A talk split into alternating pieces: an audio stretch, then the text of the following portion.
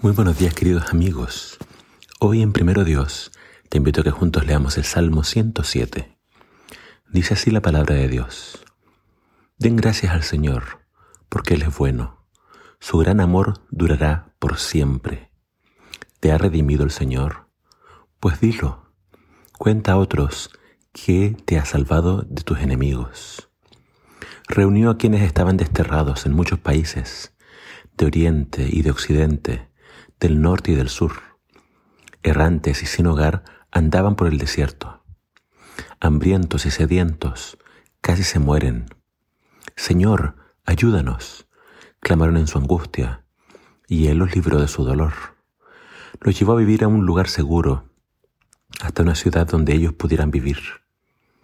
Que den gracias al Señor por su gran amor, por sus maravillosas obras que ha hecho para su bien, porque Él satisface al sediento y llena de bien al hambriento. Algunos habitaban en la oscuridad, en las más densas tinieblas, miserables prisioneros encadenados.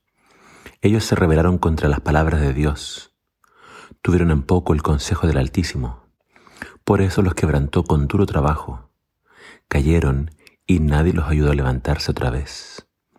Entonces clamaron al Señor en su angustia, y Él los salvó del sufrimiento los sacó de la oscuridad y de las densas tinieblas y rompió sus cadenas.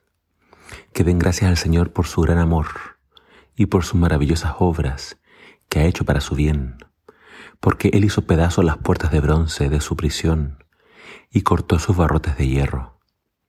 Algunos fueron necios en su rebeldía, sufrieron por sus pecados, habían perdido el apetito y tenían a la muerte cerca. Señor, Ayúdanos, clamaron en su angustia, y Él los salvó de su dolor. Él habló y fueron sanados, arrebatados de las puertas de la muerte.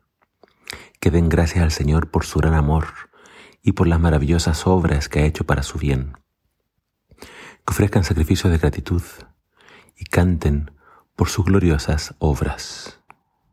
Algunos hicieron a la mar en barcos, navegando las rutas comerciales del mundo también ellos observaron el poder de Dios en acción, sus obras impresionantes, allí en las aguas profundas. Habló y se desató un fuerte viento, se encresparon las olas, sus barcos eran lanzados hacia el cielo y volvían a hundirse hacia lo profundo. Los navegantes temblaban aterrorizados, tropezaban y se tambaleaban como ebrios y no hallaban qué hacer. Señor, ayúdanos, clamaron en su angustia y Él los salvó de su dolor. Cambió la tempestad en brisa, calmó las olas. Qué bendición cuando hubo calma, cuando Él los llevó a salvo al puerto. Que den gracias al Señor por su gran amor y por sus maravillosas obras que ha hecho para su bien. Alábenlo ante la congregación y ante los dirigentes de la nación. Él convirtió los ríos en desierto y los manantiales en tierra seca y transformó la tierra fértil en terrenos salitrosos por la maldad de sus habitantes. Pero también transformó los desiertos en fuentes de aguas, la tierra seca en abundantes manantiales. Este salmo, bueno, sigue, pero vamos a parar acá para meter un poco en lo que ha dicho. El samita está dando varios ejemplos de personas que claman al Señor y son salvadas.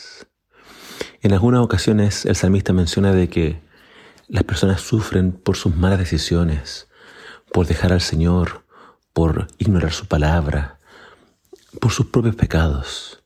El salmista habla de las consecuencias. Toda acción tiene una consecuencia. Pero sin embargo, en su dolor, en su sufrimiento, ellos claman y Dios hace algo en favor de ellos. El samista nos habla de que no hay oración que Dios no escuche. Cuando se clama desde lo profundo, cuando se busca al Señor pidiendo misericordia, auxilio, Él escucha. Los ejemplos que da son de personas que están vagando, errantes y sin hogar, hambrientos y sedientos.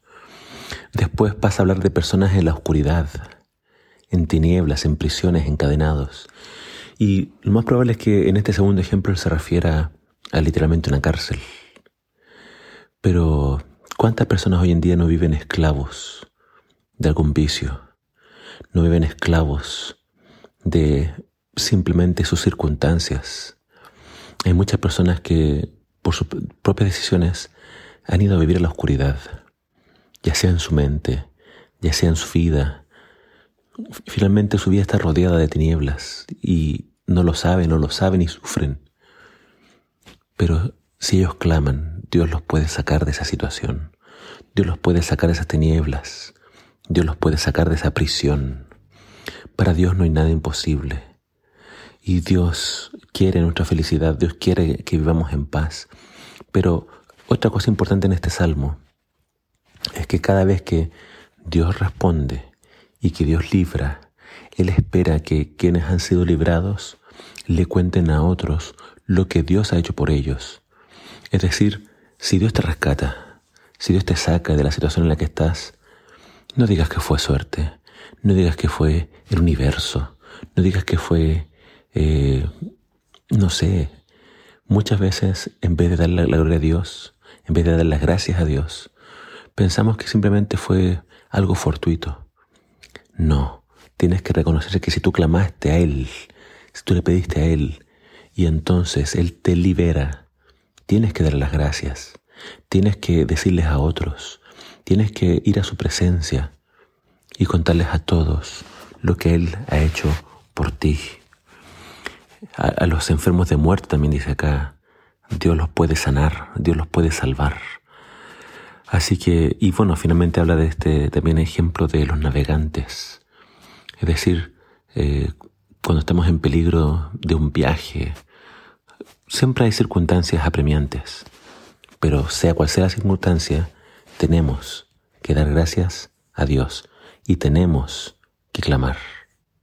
Nunca, no importa cuál sea tu situación, por muy desesperada que sea, nunca dejes de clamar. Que el Señor te bendiga.